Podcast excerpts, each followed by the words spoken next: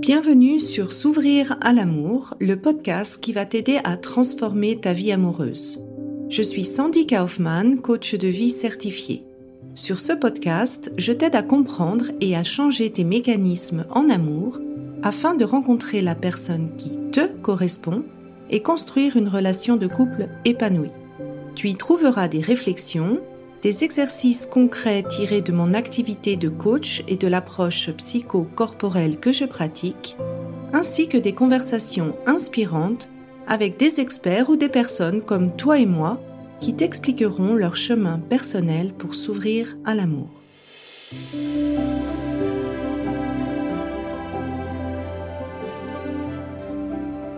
Tu écoutes l'épisode 6, les six stades d'une relation amoureuse. C'est une question qu'on me pose souvent, mais Sandy, à partir de quel moment on peut attendre l'engagement de l'autre Quelle est la normalité Et souvent, bah, ma réponse, c'est il n'y a pas de normalité en termes de mois ou de durée. C'est vraiment une question de d'envie personnelle et souvent, tu peux avoir un rythme différent que ton partenaire et ça, c'est aussi normal. Et donc pour moi, le but de ce podcast, ce n'est pas de te donner un timing précis et de ce que tu dois avoir obtenu d'ici ce stade, mais plutôt de t'inviter à te poser les bonnes questions ou quelle est l'importance de chacun des stades dans la construction de ta relation amoureuse. La première phase, c'est bien sûr cette phase de rencontre où tu euh, vois ton partenaire, où il y a une certaine attirance et souvent déjà à ce stade-là, il y a beaucoup de choses qui ont été choisies inconsciemment parce que le sentiment d'attirance, comme je l'ai déjà dit plusieurs fois, il n'est pas déterminé comme ça par hasard. Il est vraiment euh, dirigé par les modèles que tu as appris inconsciemment dans ton passé. Et donc, si tu as ce sentiment que déjà dès la rencontre, ce qui te fait être attiré par une personne ou que tu es attiré par les mauvaises personnes, je te recommande de voir l'épisode 3 de ce podcast qui s'appelle Qu'est-ce qu'un schéma amoureux? Le deuxième stade, c'est les premiers rendez-vous. Et souvent, il y a une confusion sur qu'est-ce que l'objectif de ces premiers rendez-vous. Donc c'est clairement pas encore une phase d'engagement tant que aucun partenaire n'a dit ben, j'ai envie de recommencer euh, ou de commencer une relation avec toi, ben, il n'y a clairement pas encore de relation. C'est plutôt une phase de découverte de l'autre et une première élimination, c'est-à-dire où tu arrêtes de voir finalement les personnes avec qui tu sais déjà maintenant que il n'y a pas plus d'affinité que ça. Et souvent dans cette phase, je remarque qu'il y a deux tendances. La première, c'est l'appel du cœur, l'appel de l'attraction. En fait, tu as rencontré cette personne, c'est fluide, ça se passe bien, l'attirance est au maximum. Et justement parce que cette attirance est au maximum et que ça fait longtemps que tu n'as pas été attiré par euh, une personne comme ça, tu oublies de faire euh, ce choix conscient et de vérifier si cette personne, en fait, elle est un peu compatible avec toi sur le long terme et surtout si elle est dans la même phase de vie, si elle recherche la même chose en relation. Ou bien il peut y avoir le côté euh, j'ai plus envie de faire euh, ces datings, ces premiers rendez-vous, j'en suis lassée, ça fait longtemps que je cherche et du coup, en fait, euh, ben, on arrive totalement démotivé dans ces premiers rendez-vous parce qu'en fait, ce qu'on veut, c'est de commencer une relation et puis cette phase, euh, elle est presque ennuyeuse. Et là aussi, c'est un petit peu une erreur parce que c'est dans cette phase-là où tu vas vraiment vraiment regarder comment est l'autre naturellement, qu'est-ce qu'il a envie, quelles sont ses qualités naturelles, et en le faisant en conscience, tu peux vraiment garantir de faire le bon choix pour toi. Et c'est quoi le bon choix pour toi? C'est finalement d'avoir une personne avec qui tu es compatible, qui correspond naturellement à ce que tu recherches, qui est dans la même phase de vie que toi. Et donc cette phase-là, elle n'est pas à minimiser et c'est vraiment là où je te recommande d'utiliser ta tête pour observer et faire tes choix. Et donc, quand tu es dans cette stade, moi, je te recommande de, de te poser les questions suivantes. Est-ce que cette personne, elle a les mêmes envies que toi? Est-ce qu'elle cherche une relation stable? Est-ce qu'elle cherche plutôt une aventure? Est-ce qu'elle veut se marier? Est-ce qu'elle veut avoir des enfants? Parce que le but, ben, c'est de trouver quelqu'un qui a les mêmes envies euh, que toi plutôt que d'essayer de le convaincre. Ensuite, est-ce que cette personne, elle a ce que tu recherches chez un partenaire? Et bien sûr, pour arriver à voir si cette personne, elle a ce que tu recherches, ben ça te demande, toi, au préalable, de vraiment définir et précisément comprendre ce que tu recherches et ce que tu as besoin dans une relation. Ça, c'est un module entier du programme S'ouvrir à l'amour parce que souvent, on sait ce que l'on veut pas, mais cela ne définit pas ce que tu veux. Et ça demande en fait de prendre le temps de le faire. Et une fois qu'on le fait, ben, tu es plus au clair sur ce que tu veux. Et donc, cette phase de premier rendez-vous devient beaucoup plus facile parce que tu as pris le temps au préalable de te poser les bonnes questions.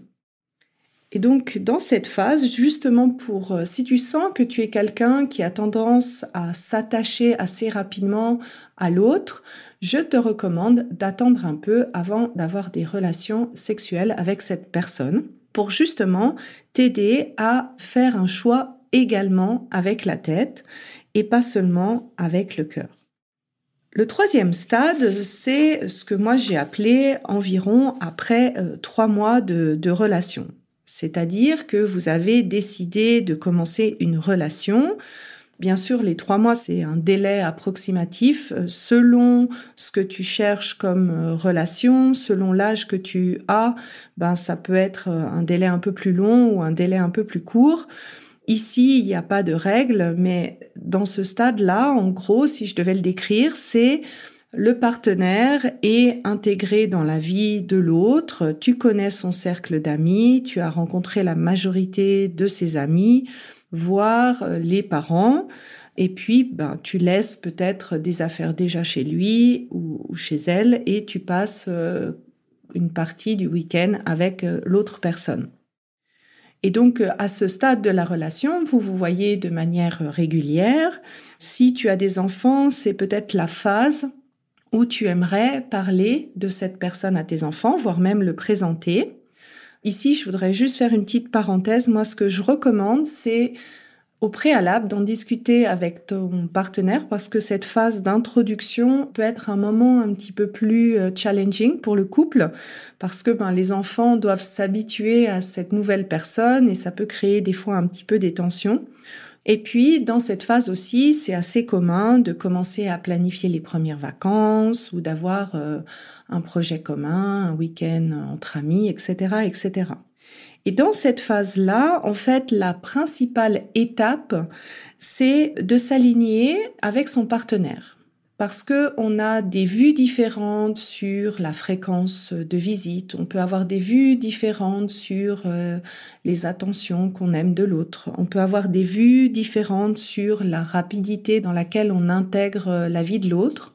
Et là, c'est important d'être le plus au clair sur comment on fonctionne, quelle est notre manière de fonctionner en amour et que l'autre fasse de même pour finalement voir si là, il y a une compatibilité. C'est un petit peu pour moi l'étape de ça passe ou ça casse, parce qu'on connaît plus en profondeur euh, les caractéristiques de l'autre, le caractère de l'autre, on commence peut-être aussi à voir ses défauts. Et là, c'est le but, c'est de se dire, bah, est-ce qu'on est compatible sans forcément avoir besoin de changer l'autre? Et pour garantir le succès de ce stade, ben, c'est vraiment d'être le plus authentique possible et de se montrer de la manière la plus authentique possible à l'autre. Et tout ça, c'est vraiment une question d'alignement.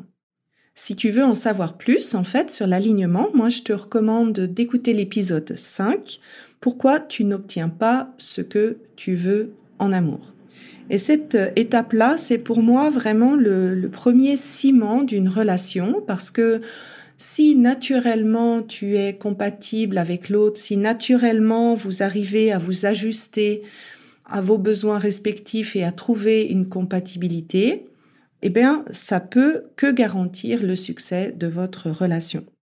Et bien sûr, si quelque chose, si un comportement n'est pas clair, si quelque chose ne te convient pas dans la relation, c'est aussi l'occasion de clarifier la situation. Et encore, si ce n'est pas naturel, c'est aussi quelque chose qui se travaille et qui s'apprend. C'est ce qu'on fait principalement dans le programme S'ouvrir à l'amour. Le stade suivant, c'est le cap des six mois à un an. Encore une fois, les mois euh, sont approximatifs. C'est à peu près le stade où euh, ton partenaire et toi, vous décidez si vous avez envie de continuer d'approfondir la relation. Et c'est un cap euh, souvent où on peut penser à emménager ensemble, donc soit l'un déménage chez l'autre, soit vous cherchez un appartement en commun. Et avant de passer cette euh, étape ou ce stade ou de te décider à continuer d'approfondir la relation, pour moi, c'est important à nouveau de mettre de la conscience dans cette décision. Après ce cap-là, en fait, tu commences à connaître les qualités de ton partenaire, tu arrives aussi à connaître ses défauts et tu arrives aussi à savoir si tu te projettes dans la durée avec cette personne. Et donc, avant de faire le pas d'emménager ensemble, je te recommande de vraiment clarifier les points suivants vis-à-vis -vis de toi. C'est-à-dire, si tu veux une relation de longue durée avec cette personne, tu peux te poser la question, est-ce que j'arrive à accepter pleinement ses défauts? Et pour vérifier si tu arrives à vraiment accepter pleinement ses défauts, est-ce que j'arriverai à accepter pleinement ses défauts si j'habite avec lui? Est-ce que j'arriverai à accepter pleinement ce défaut si on se marie?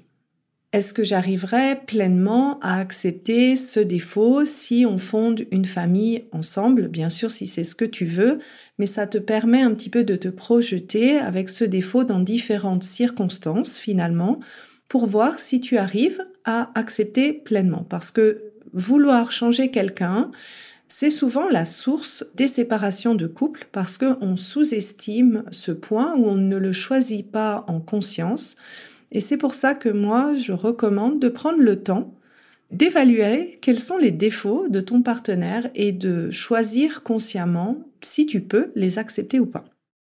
Si tu as des projets comme euh, te marier ou avoir un enfant, là encore, ça serait important de voir si le partenaire qui est en face de toi, vous avez toujours les mêmes plans, si lui aussi a envie de se marier ou bien si euh, ce partenaire a aussi envie d'avoir des enfants. Je pense que c'est ici le bon moment de le faire avant que ben, l'un renonce à son appartement ou bien que vous emménagiez ensemble et puis que finalement vous vous retrouvez à emménager ensemble et vous réalisez que finalement vous n'avez pas les mêmes envies d'avenir, ça serait un petit peu dommage. Ce que moi je recommande aussi dans l'emménagement, c'est de vérifier que la prise de risque, elle est un peu égale. Donc euh, c'est peut-être pas toujours possible selon les villes de trouver un nouvel appartement, d'emménager dans quelque chose de neuf les deux. Et à ce moment-là, bah, tu peux peut-être te poser la question si tu aurais envie de sous-louer ou quelles seraient les circonstances pour toi qui feraient que la prise de risque, elle soit égale des deux côtés. Alors le prochain stade que j'aimerais euh, parler, c'est ce que moi j'ai appelé le cap des trois ans, en hommage à l'expression de Frédéric Beckbeder qui a dit ben, l'amour dure trois ans. Il n'a pas si tort d'ailleurs. Euh, Dan Maslar explique que ce fameux sentiment d'attraction, cette lune de miel de l'amour, dure en moyenne trois ans. C'est plus ou moins selon les couples. Et donc, à partir de cette phase, en fait, on peut sentir dans son couple comme une routine qui s'est installé. Euh, on a euh, pris l'habitude de, ben, de vivre ensemble ou d'être ensemble. Et c'est un petit peu une nouvelle étape d'engagement dans le couple. Bien sûr, pour les, les, gens qui se sont rencontrés euh, plus jeunes, cette phase, elle peut s'allonger parce que tu construis un petit peu ta vie en même temps que tu construis ton couple. Et donc finalement, dans ce stade-là, c'est de prendre la décision si la personne avec qui on partage euh, notre vie actuellement, si elle va faire partie de un bout de notre vie, voire toute notre vie. Et ce que j'ai remarqué, c'est que c'est souvent ici un peu la période de flou. Alors on peut aller dans le dans le cas où on se dit ah mais oui mais c'était quand même bien euh, cette phase un peu de lune de miel où euh, tout coulait de flot, où il n'y avait pas de routine, où on appréciait l'autre, où, tout était plus euh, fluide, où on ressentait vraiment cette attraction assez naturellement. Donc c'est un peu la phase de regret des stades précédents. Et puis ça peut être aussi la phase où un partenaire a envie d'aller plus loin, a envie de s'engager et attend que l'autre partenaire se décide. Donc ça peut être dans les deux sens. Et moi, ici, ma recommandation, eh bien, euh, c'est la discussion et de verbaliser. Et donc la première étape, euh, avant d'avoir la discussion avec le partenaire, c'est de confirmer avec soi-même, de prendre un petit peu un rendez-vous avec soi-même sur ce que tu veux vraiment comme engagement et est-ce que tu penses que le partenaire avec qui tu es, c'est la bonne personne pour toi? Juste prendre le temps de refaire ce choix personnellement pour toi. Et ensuite ben, plutôt que d'attendre que l'autre te le propose, parce que cette attente, si tu attends, attends et attends, qu'est-ce que ça peut faire? Ça peut générer de la frustration, ça peut générer du ressentiment, et puis, au bout d'un certain temps, ça va même rejaillir dans la relation parce que d'un seul coup, euh, bah, tu vas exploser ou d'un seul coup, tu vas être plus euh, sensible à ce que l'autre fait ou fait pas. Et ça va pas être en lien avec ce que la personne a fait ou a pas fait, mais c'est plutôt ce besoin qui est un peu plus profond d'engagement qui est pas écouté de ton côté et finalement, le fait d'attendre, qu'est-ce que ça peut juste faire? Ça peut juste casser cette relation? Parce que l'autre partenaire va se dire mais qu'est-ce qui se passe? Mon partenaire a changé, il ou elle n'est pas aussi euh, bien qu'avant et en fait c'est tout simplement une frustration que tu gardes en toi parce que tu n'en as pas discuté.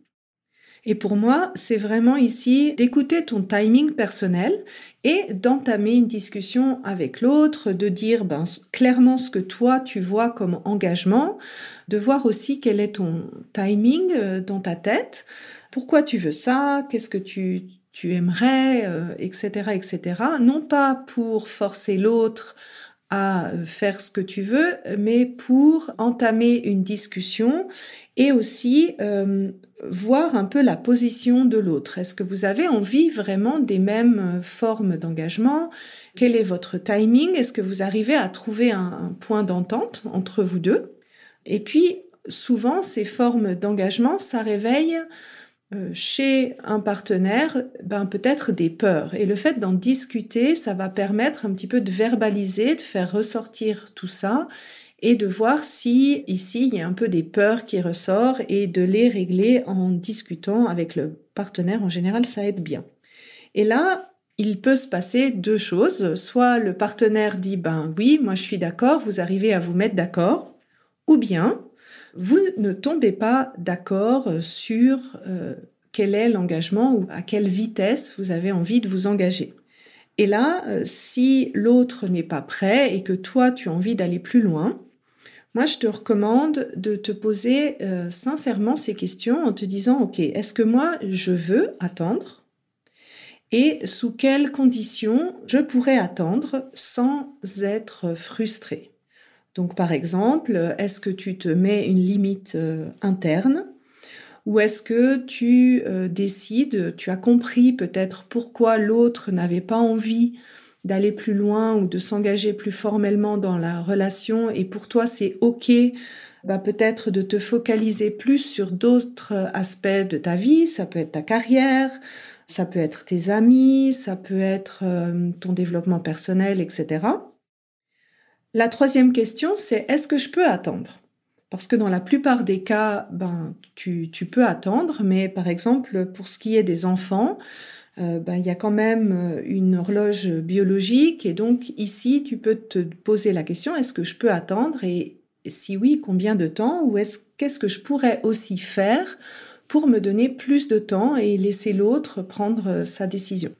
Et donc une fois que tu as pris euh, cette décision en pleine conscience, euh, ce que moi je t'invite, c'est de te donner le droit de réévaluer ton alignement avec cette décision. Souvent, tu vas le remarquer avec ton baromètre émotionnel. Si tu es en plein accord avec cette décision, souvent tu vas le sentir émotionnellement avec plus de sérénité, tu es plus en accord. Et si tu vois en fait que euh, en termes du baromètre émotionnel, eh ben ça continue, c'est difficile de vivre cette situation d'attente, à ce moment-là, ça peut être l'indicateur que tu as dépassé un délai interne pour toi et que c'est finalement trop tard. Souvent, on a l'impression que euh, c'est en attendant qu'on va euh, sauver la relation et pour moi, c'est beaucoup plus une question de compatibilité des timings. Et comme je l'ai dit avant, souvent, le fait que l'un ne se sente pas encore prêt, souvent ça cache certaines peurs. Et donc, quand tu attends, l'autre n'est pas obligé d'être confronté à ces peurs et aux conséquences que ces peurs peuvent avoir dans sa vie, dans sa vie de couple. Et donc tu vois que finalement, euh, c'est un processus que l'autre doit faire seul et l'attendre euh, ne l'aidera pas forcément dans son travail. Et donc le dernier stade, c'est à partir du moment où les deux partenaires disent, ben voilà, je t'ai choisi pour un bout de ma vie, où il y a un engagement de long terme qui est prononcé, qu'il se manifeste en fait par euh, se marier ou avoir un enfant ou avoir un projet en commun, peu importe la modalité, pour moi à ce moment-là, le couple vraiment rentre dans une nouvelle dimension et devient un véritable outil euh, de développement personnel. Pourquoi? Parce que c'est à ce moment-là, en fait, euh, que tu recrées une, espèce de famille, une espèce de système où tu es engagé dans la durée et qu'il y a une certaine forme de sécurité. Et dans ce cadre un petit peu plus intime, c'est là où vont se réveiller de part et d'autre, en fait, d'autres blessures, euh, des blessures qui sont pas forcément en lien avec euh, l'engagement, mais des choses qui sont euh, pas réglées du passé. Et c'est souvent là où apparaissent les premières crises. Et le premier message que j'aimerais faire passer, c'est que c'est quelque chose de tout à fait normal de traverser des crises de couple parce que justement, ce ne sont pas des adultes qui sont en train de se disputer, c'est vraiment des blessures un petit peu plus profondes qui ressortent. Et c'est là où la magie du couple arrive parce que finalement, ce que tu fais pour t'aider toi de guérir de cette blessure qui ressort par l'intermédiaire de cette crise, en fait, ça va exactement aider ton partenaire à guérir de sa propre blessure. Ça ne veut pas dire que tu prends la responsabilité de sa guérison, mais ça veut simplement dire que vous vous entraidez mutuellement et c'est euh, pour ça que moi je dis que le couple, c'est un véritable outil de développement personnel. Et donc pour moi, mon invitation, c'est de te dire pour ce dernier stade, quand tu vois qu'il y a une crise euh, qui arrive, de ne pas perdre espoir ou de ne pas perdre de motivation parce que c'est finalement un processus naturel qui va se répéter automatiquement si ce n'est pas avec ce partenaire-là, avec le prochain partenaire avec qui tu auras cet engagement de longue durée. Et donc là, pour traverser ce stade, c'est déjà ben, d'avoir cette décision, d'avoir envie de traverser ces crises ensemble, de faire la partie qui t'incombe personnellement, de travailler sur ta blessure à trois, d'avoir cette partie de travail en, équipe où tu vas pouvoir communiquer avec ton partenaire et faire en sorte qu'il y ait ce climat de confiance et de sécurité pour que chacun se sente vraiment à même de s'ouvrir à l'autre dans des aspects beaucoup plus intimes et puis d'arriver en fait à laisser suffisamment de temps à chacun des partenaires parce que pas tout le monde a le même rythme pour surmonter ces crises pour que finalement la crise soit dépassée parce que la crise prend fin à partir du moment où chaque partenaire a réussi à dépasser sa blessure euh, personnelle. Si c'est un domaine euh, qui t'intéresse, je te recommande de lire les livres de Harville Hendricks et de sa femme sur la méthode Imago. Je trouve qu'ils décrivent vraiment merveilleusement euh, cette phase-là. Dans mon programme S'ouvrir à l'amour, j'ai un module qui est dédié à ça parce que je trouve que ça demande de nouvelles compétences et que j'avais aussi envie que une fois que on a euh, investi autant pour faire en sorte de construire sa relation, ça serait dommage en fait de perdre espoir après euh, la première crise. Alors j'espère que euh, ce podcast sur les différents stades d'une relation amoureuse a fait écho en toi. Tu vois bien que pour chaque stade, il y a un challenge qui est un peu différent et c'est la raison pour laquelle je t'invite à rejoindre mon workshop gratuit qui va commencer le 14 février. Tu dois juste t'inscrire pour recevoir les informations, comment faire pour que ta relation marche. Et donc, dans ce workshop, tu vas apprendre un petit peu plus comment tu peux avancer à ces différents stades et faire en sorte que ça marche pour toi. Je me réjouis d'interagir avec toi, je serai en live et tu peux bien sûr me poser toutes tes questions. Si tu apprécies ce podcast, la meilleure façon de m'encourager est de me laisser une revue 5 étoiles sur Apple Podcast ou de transmettre cet épisode à une personne de ton entourage qui en a besoin. Et enfin, si tu es prête à t'ouvrir à l'amour et à transformer ta vie amoureuse, je t'invite à rejoindre mon programme de coaching S'ouvrir à l'amour. Tous les détails se trouvent sur mon site sandykaufman.ch. Et n'oublie pas, il n'y a que tes peurs qui te séparent de l'amour.